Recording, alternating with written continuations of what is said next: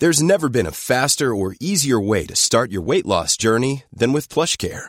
PlushCare accepts most insurance plans and gives you online access to board-certified physicians who can prescribe FDA-approved weight loss medications like Wigovi and Zepbound for those who qualify. Take charge of your health and speak with a board-certified physician about a weight loss plan that's right for you.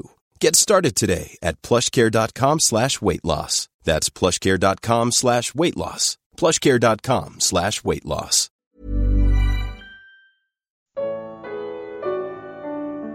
O que aprendemos na terceira carta de João?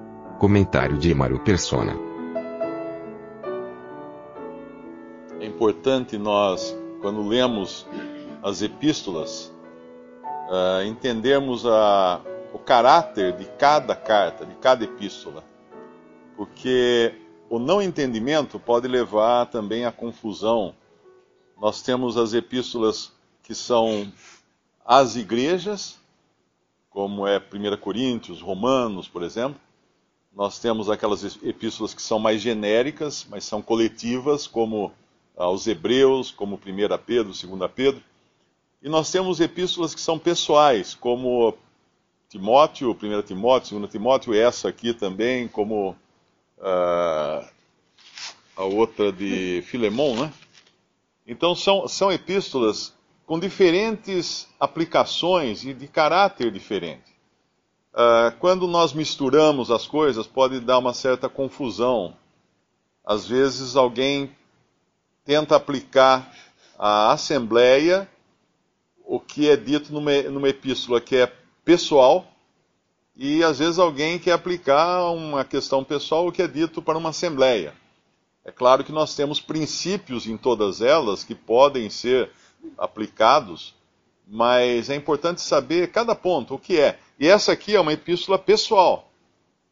É uma epístola pessoal. Embora existam problemas acontecendo na assembleia onde está esse amado Gaio aqui, a quem João se dirige, e João se identifica aqui como presbítero. Certamente ele era, então, também. Uh, e ele se dirige a esse Gaio e aponta problemas que estavam acontecendo na assembleia onde Gaio estava congregado. Mas uh, ele não, não diz para Gaio tomar nenhuma iniciativa a respeito disso ou como a Assembleia deveria agir neste caso, ele passa a, a, falar das coisas relacionadas a Gaio, a fé de Gaio, ao que acontecia com os irmãos que estavam uh, indo lá visitá-los, a, a Demétrio também, que deveria congregar lá também. Então, são questões pessoais que eram tratadas dentro da esfera pessoal, e é importante distinguir isso. Uh, uma coisa que ele fala aqui, ele chama ele chama Gaio de, de, filho, né, no versículo 4, não tenho maior gozo do que este, o de ouvir que os meus filhos andam na verdade. E Paulo usa também essa expressão porque muitos desses haviam escutado o evangelho diretamente da boca de João ou diretamente da boca de Paulo e certamente eram seus filhos na fé. E a ele ele se dirige então com, uma, com um amor especial, com um carinho uh, todo especial. E ele, e ele tem uma, uma comunhão na alegria, né? porque ele fala no versículo, versículo 3: Porque muito me alegrei quando os irmãos vieram e testificaram da tua verdade, como tu andas na verdade. E é bonito nós vermos isso, esse, esse espírito de alegria quando vemos um irmão andando na verdade. Nós, às vezes, somos muito críticos, caímos muito naquela, uh, naquela tentação de ficarmos buscando defeitos e, e problemas e erros nos irmãos e, e deixamos de fazer realmente aquilo que nós vemos aqui, que é nos alegrarmos naqueles que andam na verdade, uh, incentivarmos aqueles que andam na verdade, darmos a ele uh, crédito por sua, por sua perseverança, por seu andar, por sua forma de, de inclusive, de receber os irmãos. Eu estava vendo aqui mais à frente, ele vai falar uh, que procedes fielmente em tudo o que fazes com os irmãos e para com os estranhos, no versículo 5. E essa é uma atitude pessoal de cada cristão. Uh, não apenas ter uma atitude ou uma maneira, um comportamento diante dos irmãos, mas um comportamento também diante de estranhos, porque o nosso testemunho nesse mundo tem que ser luz e sal no mundo. E, obviamente, em, em comunhão de amor para com os irmãos, mas uh, se nós temos um comportamento com os irmãos e um outro comportamento no mundo, as coisas ficam meio complicadas, porque uh, acaba vindo à tona que nós estamos praticamente tendo duas bocas, duas caras, né? Da maneira como tratamos as pessoas. E ele fala aqui também do testemunho que esse amado Gaio tinha entre os irmãos, na presença da igreja, no versículo 6, da caridade que ele tinha. Uh, e depois ele vai falar também dos que aos tais devemos receber para que sejam cooperadores da verdade. Que tais são esses? Eu creio que ele esteja falando aqui desses do versículo 7, que pelo nome de Cristo saíram, nada tomando dos gentios. Saíram, nada tomando dos gentios. Esse versículo, uh, eu fui entender esse versículo depois de 30 anos de convertido. Uh, os cristãos, muitos, muitos pastores, pregadores hoje na cristandade, eles costumam usar aquela passagem de, de Gênesis, quando os hebreus saíram do Egito e eles espoliaram os egípcios, eles tiraram, eles, eles, os egípcios, eles pediram, os egípcios deram suas joias, suas riquezas. Podemos até abrir lá. É Gênesis, aliás, é Êxodo, capítulo. Eu não me lembro agora onde está o versículo, acho que é capítulo 12. É. Capítulo 12, versículo 35. Fizeram, pois, os filhos de Israel conforme a palavra de Moisés, e pediram aos egípcios vasos de prata e vasos de ouro e vestidos e o Senhor deu graça ao povo uh, em os olhos dos egípcios, e emprestavam, emprestavam-lhes, e eles despojavam os egípcios. Eles saíram com muita riqueza do Egito, talvez até pelo pavor que Deus colocou no coração dos egípcios, e obviamente eles saíram ricos, com muita coisa, né?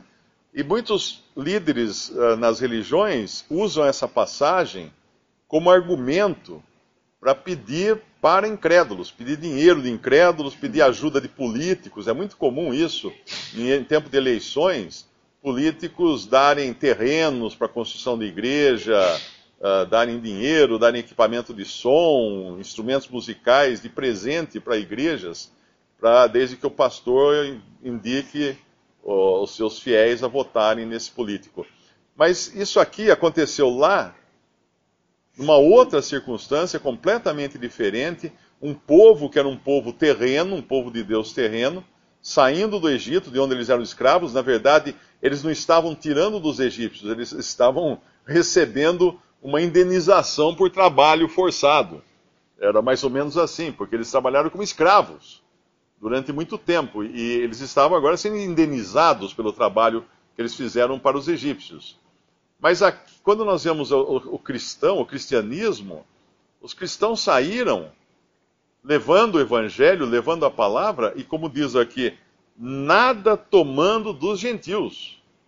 Eles saíram muito mais no espírito de Abraão, quando libertou os habitantes de Sodoma, e veio então o rei de Sodoma para oferecer a Abraão muitas riquezas, um pagamento, tudo pela. E ele falou: Não quero nenhuma nem uma correia de sandália de Abraão, para que ninguém diga, que, diga que, que, o rei de Sodoma enriqueceu Abraão. Ele não quis nada. Ele não, uh, não, a correia de sandália, de de, do rei de Sodoma, né, ele fala. Ele não quis nada do rei de Sodoma. Ele não, não queria nada do, do, do, inimigo do povo de Deus. Ele não queria nada do mundo. E, e aqui é esse exemplo aqui dos que saíram entre os cristãos, nada tomando dos gentios.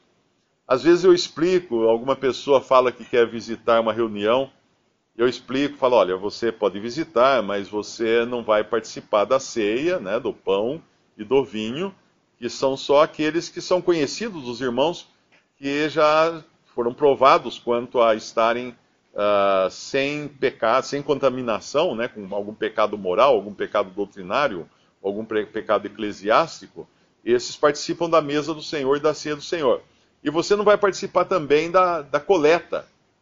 Eu às vezes até brinco, falo, ah, essa é a melhor parte, né? Porque você vai nas igrejas por aí, o que, mais vão fazer é pedir dinheiro. Você não vai participar da coleta. E alguns ficam indignados, mas como que eu não posso fazer uma oferta para Deus? Porque nós não conhecemos você ainda. Nós não sabemos quem você é. E é, esse é o versículo. Nada tomando dentre os gentios. É um visitante, nós não sabemos se ele realmente creu em Cristo, se ele está levando uma vida uh, de acordo com a palavra de Deus, ou se ele é um assaltante que assaltou ali o armazém da esquina e agora quer colocar o fruto do seu roubo na coleta. Então é importante ter essa, é fazer essa distinção uh, nas coisas do Senhor. Mas como eu estava falando aqui, é então uma carta, uh, uma carta pessoal, e nós devemos pessoalmente, particularmente, tomar também para nós isso. Uma vez um irmão perguntou se era correto uh, alguém que vai sair para ir viajar na obra do Senhor, por exemplo. Ah, eu vou sair daqui, vou visitar os irmãos lá em Fortaleza. E eu chegar, irmãos, eu estou indo a Fortaleza, então eu gostaria que os irmãos pudessem me ajudar com os custos da viagem, alguma coisa assim. Eu falei, não, não é correto fazer isso. Porque eu não me lembro de ter visto em nenhum lugar das Escrituras algum discípulo, algum, algum cristão, pedindo recursos para poder sair na obra de Deus. Ele pede ao dono dos recursos, que é Deus. E se o dono dos recursos der, obviamente movendo o coração de um e de outro, aí bem, é porque está então aprovando até a sua ida, o seu trabalho. Mas se o dono dos recursos não abrir as portas, então fique em casa. Não é isso que, que vai, não é correto pedir uh, qualquer qualquer ajuda, de, e principalmente nem dos irmãos e nem de incrédulos. Uh, as ofertas são sim estimuladas, nós vemos em, em 2 Coríntios, acho que é o 1 Coríntios 9 ou 2 Coríntios, me lembro agora qual das cartas, mas as ofertas são estimuladas para as necessidades dos santos, e mas isso é dito ao que dá, uh, para que, e não ao que pede, não é? ninguém vai pedir para suas próprias necessidades ou mesmo para a necessidade da obra do Senhor. E muito menos para gentios, para incrédulos pedir recursos para a obra de Deus. Visite respondi.com.br. Visite também 3minutos.net.